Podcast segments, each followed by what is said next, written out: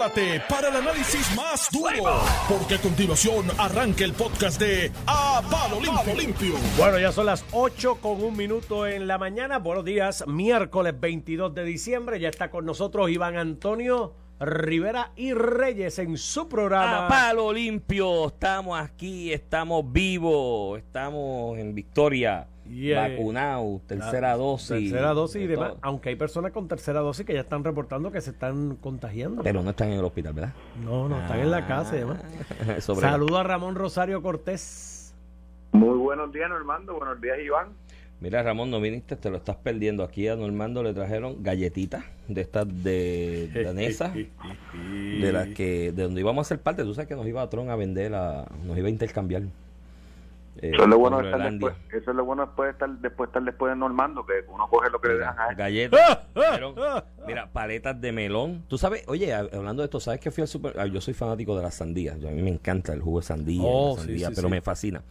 Y además que refresca, pues, eh, alto en electrolitos. Pero mira, fui el otro día al supermercado y compré una sandía. Y la pagué y yo decía contra. Una sandía que todo el mundo un le melón. llama por ahí un melón. El melón de agua, el melón, de agua, sí, agua. porque está el otro, el cantalope, que es una sandía, un melón de agua. Y yo dije, contra, como que el ticket de la compra está muy alto hoy. Y cuando llego acá y miro el ticket, es que me lo marcaron como una papaya. Y yo, pero mano, la papaya. Ándale, papaya vale la como- papaya por el melón. No, al contrario, me lo cobraron. Por- me lo cobraron, pero no me la dieron. Y ahí, ahí fui que salí perdiendo y de contra razón salió tan caro la cosa. Si es que la, la papaya vale como dos pesos. Y yo decía, pero de verdad la cajera habrá confundido un melón con una papaya, porque la cosa es bien diferente. Dos cosas distintas. Así que estamos en esa. Y pasteles le trajeron también, ahorita Ramón. Pasteles, le trajeron ñame. Ñame, no, la, la hemos pasado. y el pastelón Jerry- de yuca. Jerry trajo un pastelón de yuca ahí con pollo por dentro, algo así. De eso me lo voy a llevar. Recoge, Iván, recoge mi comisión y nos vemos ahorita. Sí, yo te voy a llevar Mira, doble. yo me voy, los dejo. Ahí cuídense. Hay dos alcaldes Cuídate, ya positivos, San Sebastián y el de Juncos, Papo Alejandro y El de- Javier Jiménez, el positivo a COVID. El de San Sebastián no era el que se pasaba diciendo que esto era un relajo, que si no se querían vacunar, que no discriminaba, que no le importaba. Tuvo que cerrar el municipio. Tiene 16 empleados allí. Ah, de verdad. Ah, bueno, el Pues claro, si no le si no le exige a la gente que se que se vacune, Sí. ¿verdad? Que se cuide. Dios quiera que esos empleados, ¿verdad? No, no lleguen no pase nada a- malo. al hospital o les pase nada malo, pero ciertamente con una política estricta de tres vacunación, eh, eh, eh, aún si salen positivos, eh, mandas una política de cuidado y ahí están las Sí. estadísticas. La realidad es que no haber implementado a nivel laboral, tanto en lo público como en lo privado, una regla mandatoria de vacunación, salvo tengan una de las excepciones por enfermedad médica o religiosa y lleven su resultado negativo, es una irresponsabilidad y lo estamos viendo. El primer municipio que cierra es el municipio que se oponía a implementar esto. Pues ciertamente la, la, el asunto de la responsabilidad del patrono, porque mírate la cuestión de esto, ¿no? Y, y ayer yo publiqué la noticia en las redes sociales e hice referencia a pues mi, mi- mis oraciones a- al cielo de que él esté bien de salud y demás, porque como él había mostrado esa resistencia a la vacunación, pues yo dije, mira, ¿sabes? a lo mejor está sin vacunar y- y es una de las personas que está expuesta en una edad crítica y demás, y mucha gente me imagino que lo conocen o cercano a él, me escribieron como que no, él nunca dijo que no se vacunaran, él estaba en contra de la imposición. Lo que pasa es que cuando tú eres el patrono, y en el caso de él como alcalde, él es la autoridad nominadora, es el patrono, ¿no? Tú tienes una responsabilidad con los demás, ¿me entiendes? Entonces, cuando tú tienes esa responsabilidad de un grupo de, de seres humanos que son tus empleados y tú tienes que velar por ellos, que están codo con codo trabajando, un cubículo al lado del otro, pues tú tienes que tomar las medidas que se recomienden de tratar de eliminar toda posibilidad de grave afección de salud o de muerte por una situación de una, un virus anunciado, ¿no? Y no puedes jugar a la, a la ruleta rusa de que, pues, si da, a lo mejor no les pasa nada porque el 70% ni síntomas le dan. Pues no puedes, no puedes jugar a la ruleta rusa con, eso. Tienes que ser responsable como patrono.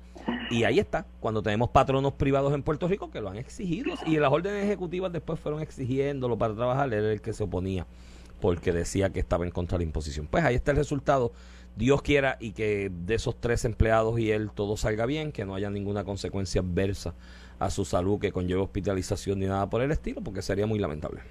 Que, que, Dios le dé salud, Iván, pero sin, sin pasar el, la oportunidad de decir que, como tú señalas, Iván, como patronos debemos también implementar aquellas medidas eh, que sean de beneficio a, tus empleados, porque al final ya son tus empleados, este y exigir la vacunación compulsoria era una de estas medidas que ha demostrado que aún con un contagio positivo, una persona vacunada, es improbable que su salud se deteriore a nivel de ir a un hospital o de establecer. Y pues, son cosas que algunas veces en la pelea, y en el caso de Javier Jiménez, el alcalde de San Sebastián, todo el mundo sabe que es una pelea con el gobernador, que desde la primaria que estaba con Wanda Vázquez, este tiene una pelea de frente con el gobernador, el gobernador toma una medida saludista y porque tiene esta disputa, esta disputa interna, eh, se empecina en llevarla concreta sin mirar el efecto que esto puede tener eh, más allá de su pelea personal con el gobernador en el municipio. Hoy ese municipio está cerrado porque no pudieron controlar eh, el contagio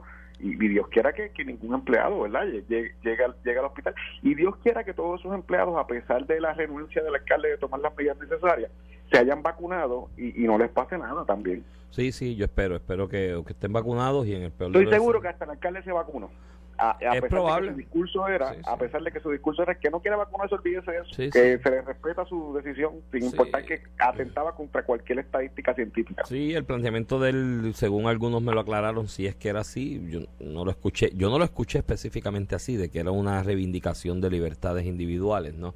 En el caso de este alcalde, yo lo escuché de otra manera. Eh, de hecho, rayaba en lo religioso esto de las teorías de conspiración y todo, en alguna que otra comparecencia pública que él tuvo la oportunidad de verlo y escucharlo. Eh, pero indistintamente de eso, eh, yo espero que estos empleados, los que no se hayan vacunado después de esta experiencia, pues tengan en consideración vacunarse. La estadística eh, demuestra, Ramón, y en el caso de Puerto Rico, y esto lo voy a atar con, con, otro de los temas, incluyendo la... ¿Tuviste, ¿Tuviste la oportunidad de ver la conferencia de prensa ayer de Biden sobre el COVID en Estados Unidos?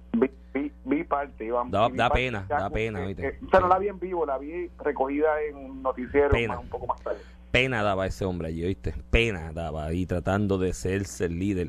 Yo te digo una cosa, si aquí parte de la de lo que se utilizó como criterio electoral en el 2020 para que una pluralidad de votos no en mayoría votaran en contra de Donald Trump a la reelección fue el mal manejo del COVID y la tasa altísima de contagios y de muertes que estaban ocurriendo en Estados Unidos.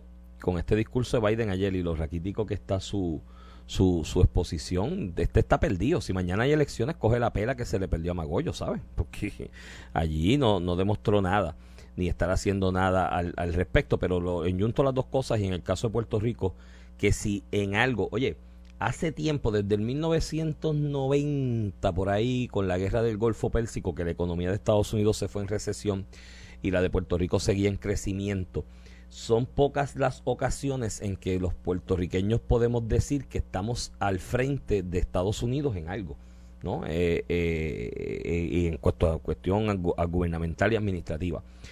Y la realidad es, Ramón, que el esfuerzo que se ha hecho en Puerto Rico de vacunación, de llevar el mensaje preventivo, de las medidas en una y otra forma, eh, creando un balance con la actividad económica, porque tampoco es cerrar todo, porque si no estaríamos muertos por la pechuga. Eh, la realidad es que la estadística hoy, Ramón, demuestra que eso ha sido productivo. Aquí tenemos, ayer fueron cuántos positivos, cinco mil y pico en un día. Más de cinco mil cien. Más de cinco mil cien. Antes de eso, Iván, para que tengas una idea, antes de ¿verdad? estos últimos días que hemos tenido tres mil, cinco mil cien, como tú señalas, antes de eso, lo más alto que se tuvo en un día eran mil seiscientos y pico. O sea, que estamos. Eso era en el pico aquel de la pandemia 2020. En el de la pandemia. Mira, Iván, para darte un ejemplo, el 20 de diciembre del año pasado teníamos 610 hospitalizaciones y 90 entubados. Hoy estamos triplicando, cuadriplicando los positivos diarios confirmados. Y todo el mundo sabe que en todas las áreas de trabajo, en todos los lugares, hemos tenido casos positivos familiares, etcétera, etcétera.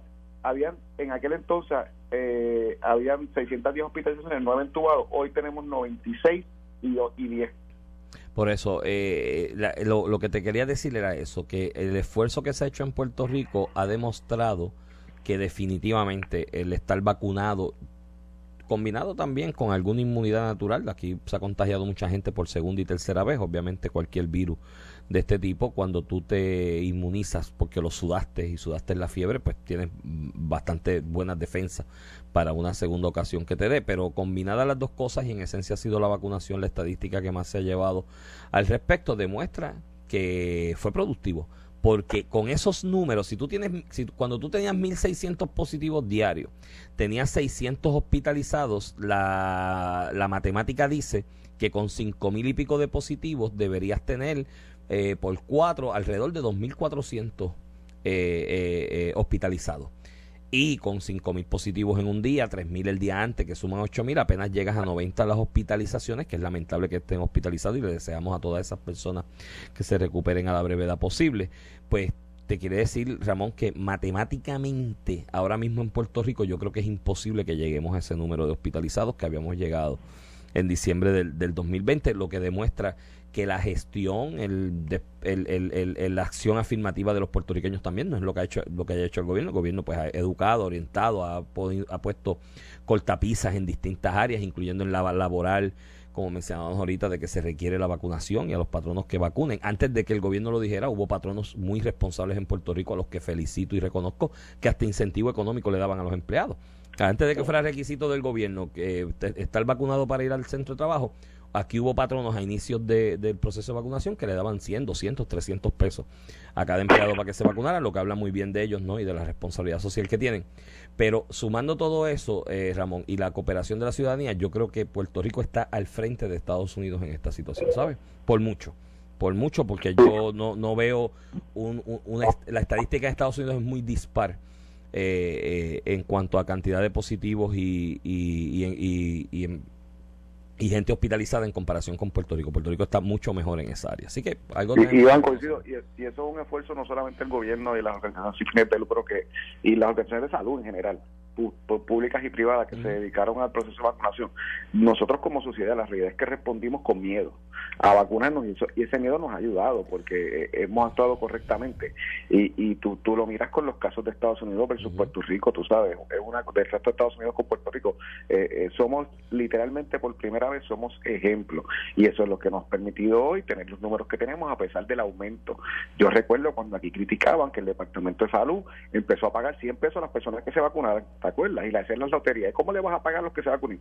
Pues hoy en día todos estamos más seguros, los que se vacunaron desde el primer día como los que se vacunaron por los 100 pesos, estamos más seguros por esos fondos federales que se destinaron a ese tipo de programas de incentivo en la vacunación. Y, y otro punto, Iván, porque rápido empiezan aquí a hablar de, de, la catombe. No, que hay que cerrar, que hay que cancelar la actividad de diciembre que ya el gobierno pagó millones de dólares para promocionarnos ante el mundo. Hay que cancelarlo todo, hay que cerrar todo. Y yo escucho a esta gente criticando. De hecho, los mismos populares han salido en la defensa de eh, en la defensa eh, fuerte eh, de que hay que cancelar la actividad de diciembre, de despedida de año, eh, y yo y los y yo los veía hasta bailando en videos en concierto de Vaponi, este, el caso de David Fernández, Ángel Mato, que fueron. Este, entonces, ¿cómo, ¿cómo, incluso periodistas también, cómo podemos criticar hoy y decir que se, se acabe la actividad del 31 de diciembre, que va a tener medidas que no tuvo el concierto de Bad y, y andaban aplaudiendo y bailando el, el, propio concierto de Bad es que es incompatible, pero son cosas que se usan a nivel eh, eh, político este, de esta forma. Mira, vamos, vamos a, vamos a, vamos a coger eso de la actividad desde varias perspectivas porque yo venía ya vaticinando desde hace un par de días que esta iba a ser la, este iba a ser el sabor del mes, ¿no? En cuanto a la discusión política en Puerto Rico durante la próxima semana y ya comenzó desde la semana anterior, en esta precisamente. Yo pensé que esto iba a coger vuelo domingo, lunes, porque hay unos sectores que en el asunto de tratar de hacer contrastes políticos con el Ejecutivo y de señalar al Ejecutivo o al gobierno como irresponsables que quieren matar a la gente porque, mira, los van a meter en un sitio ahí a contagiarse. Yo, ya yo veía esa, esta pelea, ya yo la veía venir en y la discusión pública alrededor de la misma. Eso yo lo veía venir hace días. Yo pensé que esto iba a coger vuelo en el weekend, quizás el lunes, pero no, se adelantó un poquito este se adelantó un poquito más de lo que de lo que pensaba. Vamos vamos vamos por partes con esto. Yo me remito a lo que dije hace y, todo el mundo que me conoce sabe cuál es mi mentalidad al respecto. Me remito a lo que dije en las redes sociales hace un par de semanas atrás, semana y media atrás. Después del concierto de Bad Bunny, aquí no hay eh, eh, eh, el gobierno no tiene standing ni nadie, ni el gobierno ni nadie, vamos, porque la, el concierto de Bad Bunny bastante lo defendieron medios de comunicación, que destacaron periodistas allí para que se fueran con sus hijos a ver el concierto y cachetearlo, e hicieran reseñas periodísticas al otro día de lo que pasó el concierto la misma noche del mismo. Ni medio de comunicación alguno, ni gobierno, ni político, ni partido, ni, ni ONG de estas que están por ahí desgarrándose las vestiduras con el asunto de la salud. Ninguno, ninguno, ninguno después del concierto de Bad Bunny tiene standing para prohibirle nada a nadie aquí de actividades de público masivas, ¿no? Eh, o actividades públicas de estas que aglomeren personas. Creo que dicho eso, la alternativa que ha planteado el gobierno de que para ese tipo de, de actividad que acopie más de 500 personas sea requisito aparte de la vacuna. Una prueba negativa de COVID, creo que es basado en lo que te acabo de decir antes y establecida mi posición al respecto antes, ah, y paréntesis, te lo dice alguien que viene de tres juegos en otoño de serie de serie de béisbol en Estados Unidos con 50 mil personas, ninguno sin mascarilla, en un parque con techo y con aire acondicionado, y que nos abrazábamos todos allí cuando había un honrón. Así que, que yo no tengo tampoco standing para que aquí se le prohíban a nadie, yo las actividades aquí las haría de 20, 30 y sin mascarilla a todo el mundo, porque esa es mi mentalidad y mi, y mi, y mi manera de ser, y ya, y punto. Pero al margen de eso, en la realidad, de la responsabilidad que se le impone al gobierno por parte de la opinión pública, a pesar de Bad Bunny, porque a Bad Bunny nadie decía nada. Cuando Bad Bunny allí había 40 mil personas, todos escupiéndose uno encima del otro, y nadie, nadie decía, ay Dios mío, se van a contagiar. No, después fue Ahora, tú sabes, ay, no tiene que ver con Bad Bunny, es que la variante Omicron se pega. No, mi hermano, si tú metes 40 mil sin mascarilla en un sitio a cantar borracho y arrebatados encima uno del otro, se va a contagiar medio mundo. Sea, así que no vengan tampoco a minimizar aquello. Pero ya pasó, no hay standing para prohibirla. La medida de que se requiera, además de la vacuna, una prueba eh, negativa PCR por lo menos de 72 horas antes, es una medida buena. Mi crítica a esa medida, la única, no es mi crítica, ¿sabes? no prohíbo la actividad, no tengo standing para prohibirla, requiero algo más que la vacuna para tratar de asegurar un poco más la salud. Mi observación al respecto es que si exiges esa esa, esa vacuna, esa, esa prueba de PCR con 72 horas de antelación para este tipo de actividad, tienes que tener acopio suficiente de centros donde hacerse la prueba, que no sea el sacrificio de tres horas de, fila en un sitio. Porque si vas a perder el día de trabajo para hacerte una prueba, pues de alguna manera te estoy diciendo no vaya a la actividad. Así que debe haber más sitios donde hacérsela. Cerrado eso. Sobre el asunto este de la actividad de fin de año, mi crítica hubiese venido en función de que si el gobierno nos exigía como ciudadanos en las, nuestras actividades particulares o en nuestras actividades como empresarios, ya sea deportivas o artísticas, nos exigía un criterio distinto a los ciudadanos, más oneroso que al que el mismo gobierno se imponga en las mismas, yo lo criticaba.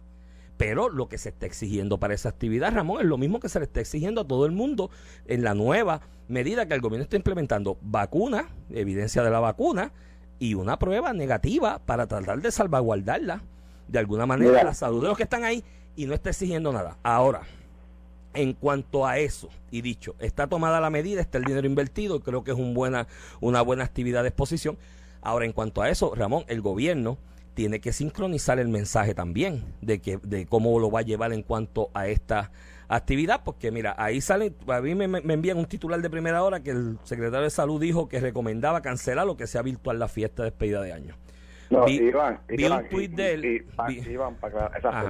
vi, un tuit de él, vi un tuit de él diciendo que se sacó contexto. Me enviaron el video y la realidad es que se dejó llevar a un contrainterrogatorio del amigo, compañero que todos tú y yo conocemos, que lo estaba entrevistando y en el contrainterrogatorio de alguna manera dijo eso, eso lo dijo de alguna manera. Bueno, eh, lo que él, lo que él dijo Iván, y yo vi el video, lo único que él le dijo eh, que se puede interpretar como eso es que toda actividad que sea innecesaria no se debería hacer y yo, yo coincido con eso pero que tiene que ver eso con la actividad de promoción de Puerto Rico a final de año. Lo que, hay que decirle por eso. medidas, adicionales. Iván, y a, lo que yo vi con esto, eh, eh, ni que estuviéramos llevando reces allí obligadas, allí va a haber personas que voluntariamente van a ir. El que quiera ir tiene que hacerse una prueba para proteger a los demás. Y tiene que estar vacunado.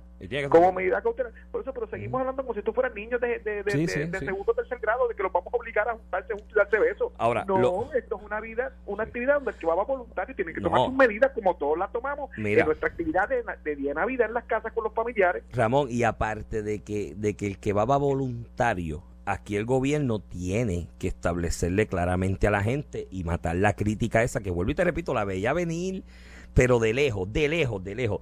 Desde que cogieron a cierto doctor por ahí, que le encanta el protagonismo y la atracción y demás, a decir que tenía que él recomendaba, eh, eh, el doctor fulano de tal recomienda que cancelen la actividad. Ay, Dios mío, sí, hay que. Yo dije, desde que cogieron ese, ese, ese, ese, ese token para eso yo dije, este, esta es la nueva controversia que se va a generar aquí. Y ay, todavía no ha madurado. O sea, si no la matan a tiempo, la semana que viene esto va a ser, olvídate, el desmadre en cuanto a la actividad. Aquí el gobierno lo que tiene que establecer es decir, ¿sabes qué, mano? La actividad ya se pagó, o sea, o se ha pagado la mayoría de los servicios, o se han contratado, la cancelación conllevará eh, eh, pérdida de fondos públicos. Primero. Segundo, la actividad es necesaria. Punto, punto. Y ahí concilia la posición de lo que dijo el secretario de Salud con lo que tú estás diciendo y lo que estoy diciendo. La actividad es necesaria para la promoción de Puerto Rico como destino turístico, que bastante se vio afectado el sector turístico en Puerto Rico en aquel cierre alocado del 2020, que se hubiese visto más afectado si en abril del, de este año, antes de las madres, hubiésemos accedido a la presión de cerrar todo y cerrar el país. Así que bastante se ha afectado ese turismo y en esta, y esto yo lo he dicho contigo en más de una ocasión aquí, en el porciento de vacunación que lleva Puerto Rico, la estadística que se está demostrando que a pesar de la cantidad enorme de positivos, las hospitalizaciones son bajitas, lo que demuestra que la vacuna nos ha dado un, centro de, de coaching, de tratar de de minimizar el impacto adverso. En todas esas cosas tenemos que tomar ventaja ante el resto del mundo y vendernos como destino, no tan solo turístico, destino económico, destino industrial, destino eh, eh, eh, de otro tipo de actividades, de convenciones y demás de empresas. Eso tenemos que aprovecharlo porque estamos adelante de un montón de países en el mundo en ese asunto y tenemos que aprovecharlo y promovernos. Y esa actividad el gobierno lo que tiene que decir, así, a jarro de boca, es, mira, si es necesaria para promover a Puerto Rico, y no se va a cancelar y punto, y matas el ichu, pero si siguen con el para atrás y para adelante, pues no. Y lo otro, que le señalen, que le señalen esos grupos, que le señalen esos grupos, Ramón, que, que las medidas que se están tomando son las mismas que se están exigiendo para todo el mundo, no es una cuestión distinta. Y, la, y, y, el gobierno ha sido firme con que la actividad se va a celebrar este y que es necesaria para la promoción y que se van a tomar incluso medidas adicionales que no se tomaron ni en Bad en el concierto de Bad Así que, que mira, Iván, si fuera por estos mercaderes del terror y no hubiéramos hecho ni elecciones generales, no hubiera habido juramentación del gobernador, no hubieran empezado las clases en febrero, porque no, porque no nos olvidemos que no todo el mundo quiere que los niños estén en las clases. pero esa misma gente se opuso en febrero a que el gobernador abriera y abrió con las medidas necesarias, que van a haber contagios, lo van a ver aunque nos tengan encerrados todo el mundo. Cuando Wandaba que nos encerró en las casas, habían contagios y muertes.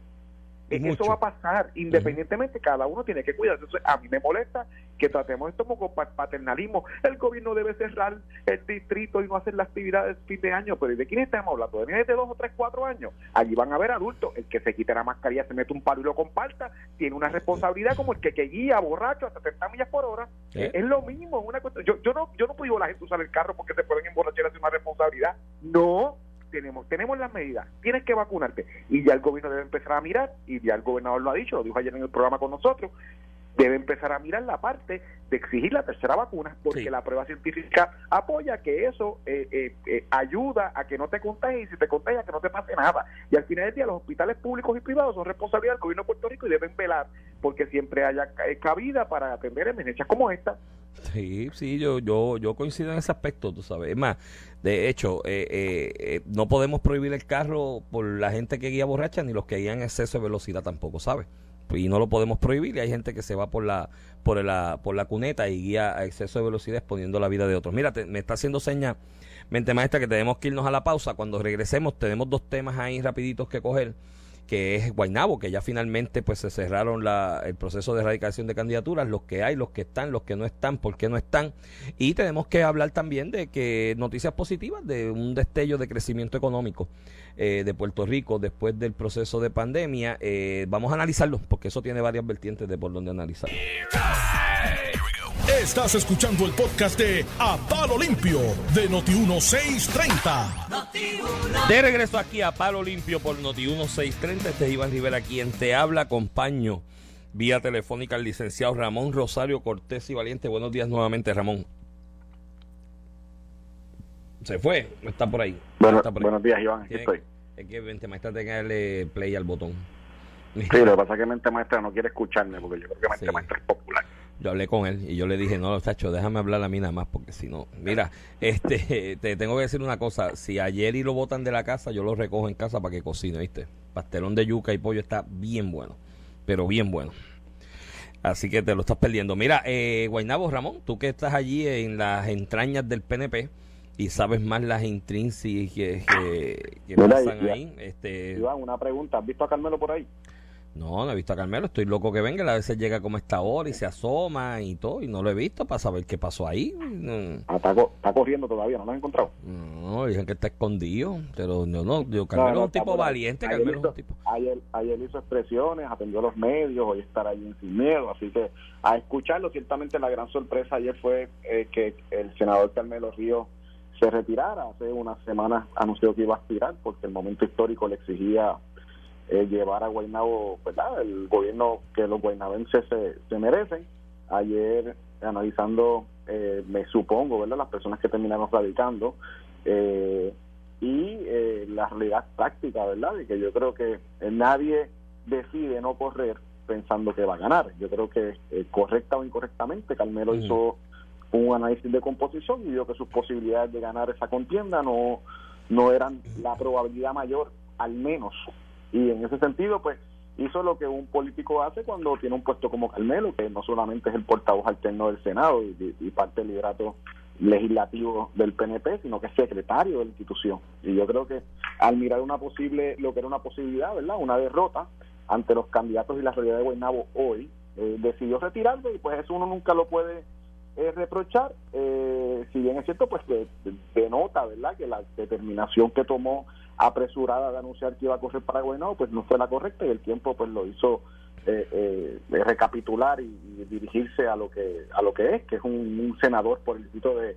de, Bayamón que incluye el municipio de Guaynabo. Quedaron inscritos o, terminaron el proceso de erradicación Eduardo O'Neill, que hijo del exalcalde eh, O'Neill, Héctor O'Neill, que es un alcalde pues con poder político en Puerto Rico, en municipio de Guaynabo mucho más, eh, que viene de, terminar un proceso eh, criminal, que si bien se le imputaban muchísimas cosas eh, graves, no solamente se, hablaba de corrupción, se terminó declarando culpable por, por, por, hechos que sí, que son lamentables y que hablan del ambiente laboral y del respeto a las mujeres, pero ciertamente no era lo que se especulaba para el año 2017 ni la gravedad de lo que se especulaba para el 2017 aún con las especulaciones en su nivel más alto, eh, Eduardo O'Neill había sacado 40% de los votos en una primaria versus el alcalde que era presidente de la federación, el Pérez, mucho antes de tener cualquier imputación como las que hemos visto las pasadas semanas.